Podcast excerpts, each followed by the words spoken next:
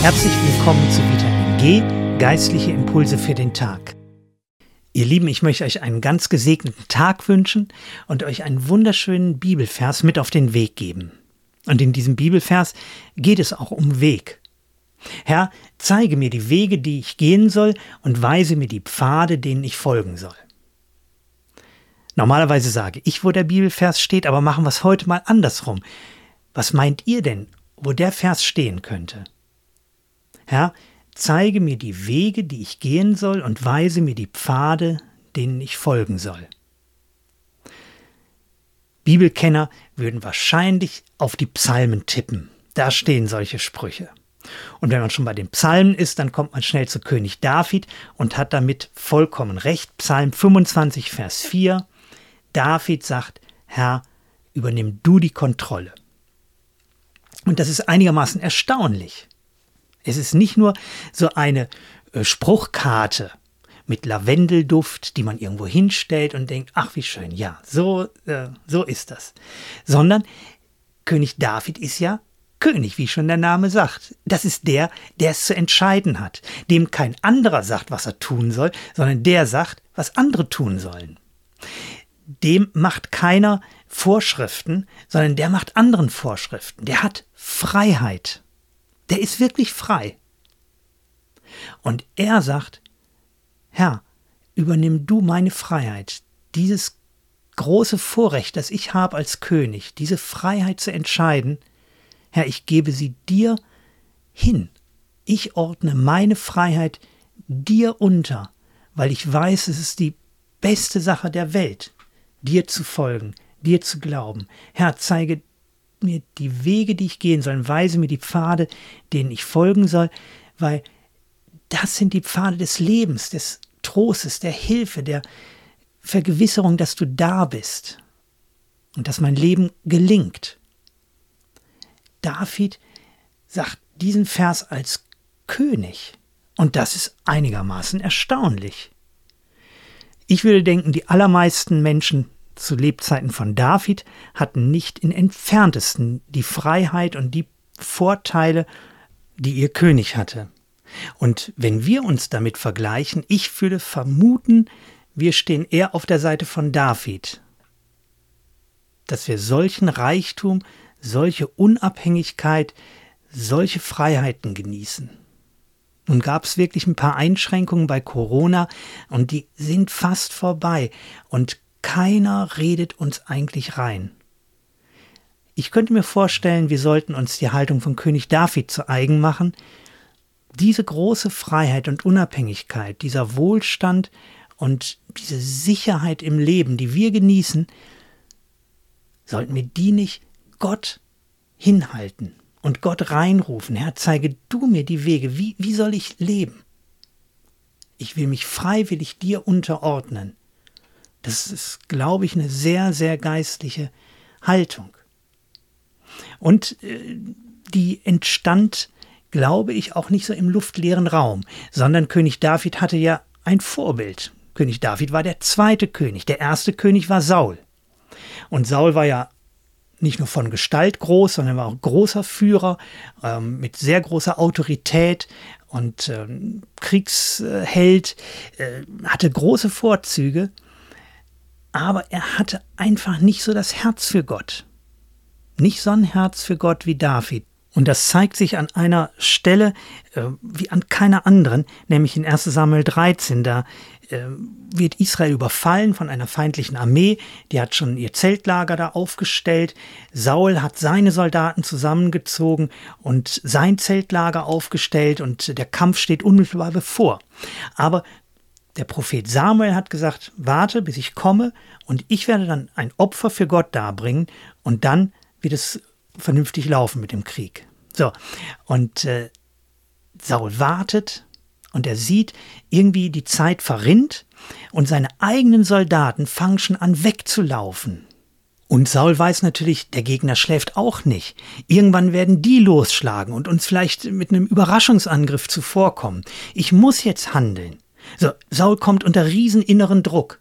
Und natürlich steht auch sein Renommee als Heerführer in Frage. Wird er diesen Krieg, nach dem, was er kann und weiß, erfolgreich zu Ende führen. Und es steht sein Königtum auf dem Spiel. Weil wenn er diese Schlacht verliert, eventuell wird er getötet oder wird tributpflichtig, eventuell setzen sie ihn ganz ab, die Feinde. Er muss doch kämpfen.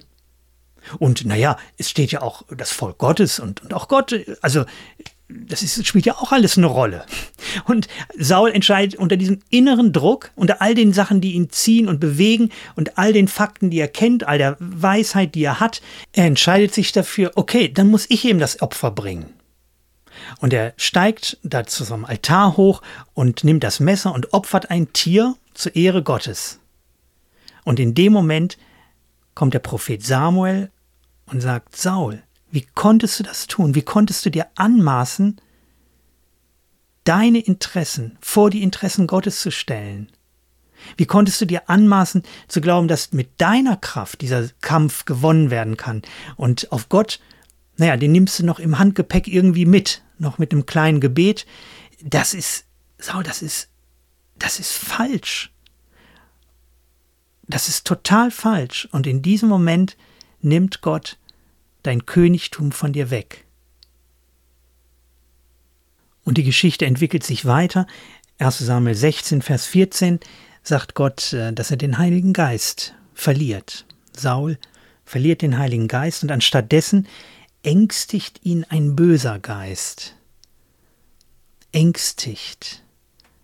Ein böser Geist.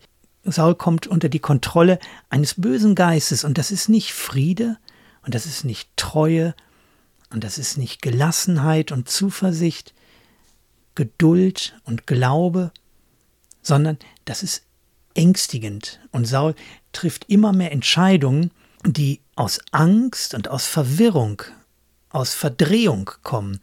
Er sieht nicht mehr klar. Immer mehr Dinge werden falsch zusammengebaut im Geiste von Saul.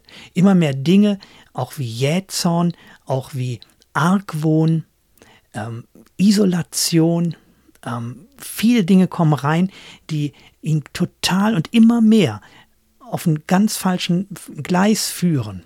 Und äh, das ist nicht, nicht das, was Gott sich gewünscht hat. Und am Ende endet es natürlich damit, 1 Samuel 31, die Söhne von Saul werden im Kampf getötet und letztlich er selber auch. Wenn wir nochmal auf diesen Bibelvers kommen, Herr, zeige mir die Wege, die ich gehen soll und weise mir die Pfade, denen ich folgen soll, dann hat David auch seinen Vorgänger vor Augen. Er hat das miterlebt. David hat miterlebt den Niedergang, unmittelbar den Niedergang von seinem Vorgänger. Und er hat gesagt, wenn es eins gibt, was im Leben wirklich wichtig ist, ob ich ein Hirte auf dem Feld bin, ein Handwerker, ob ich irgendwas mache oder ob ich König bin, Herr, zeige du mir die Wege, die ich gehen soll, weise du mir die Pfade, denen ich folgen soll, denn ich kann es nicht. Ich opfere meine Freiheit dir, weil ich dir vertraue.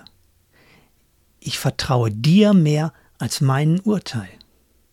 Ich vertraue dir mehr und will dir mehr gehorchen, als meine Freiheit zu wahren.